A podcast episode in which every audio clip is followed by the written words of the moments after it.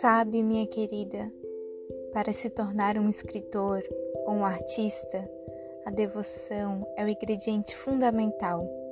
Além da paciência, é claro, mas há camadas e camadas de paciência na palavra devoção. A senhora está certa quando diz: não há manual para se tornar um escritor.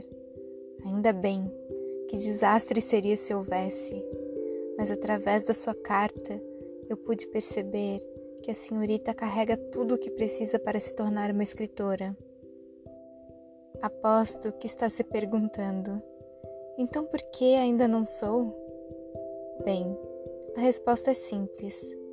Basta que a senhorita decida dentro de si. Levante o rosto de suas dúvidas e dores e comece a caminhar em direção aos seus sonhos. A estrada será tenebrosa dificílima, amarga e até impossível em muitos momentos, não vou mentir.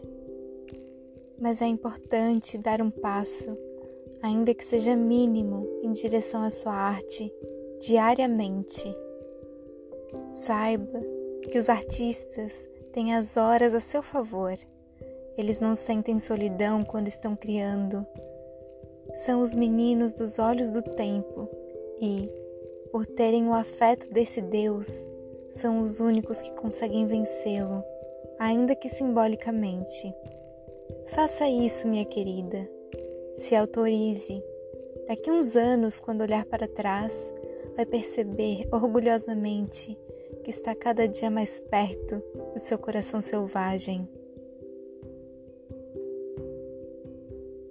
Trecho do livro Pequena Coreografia do Adeus de Aline Bey.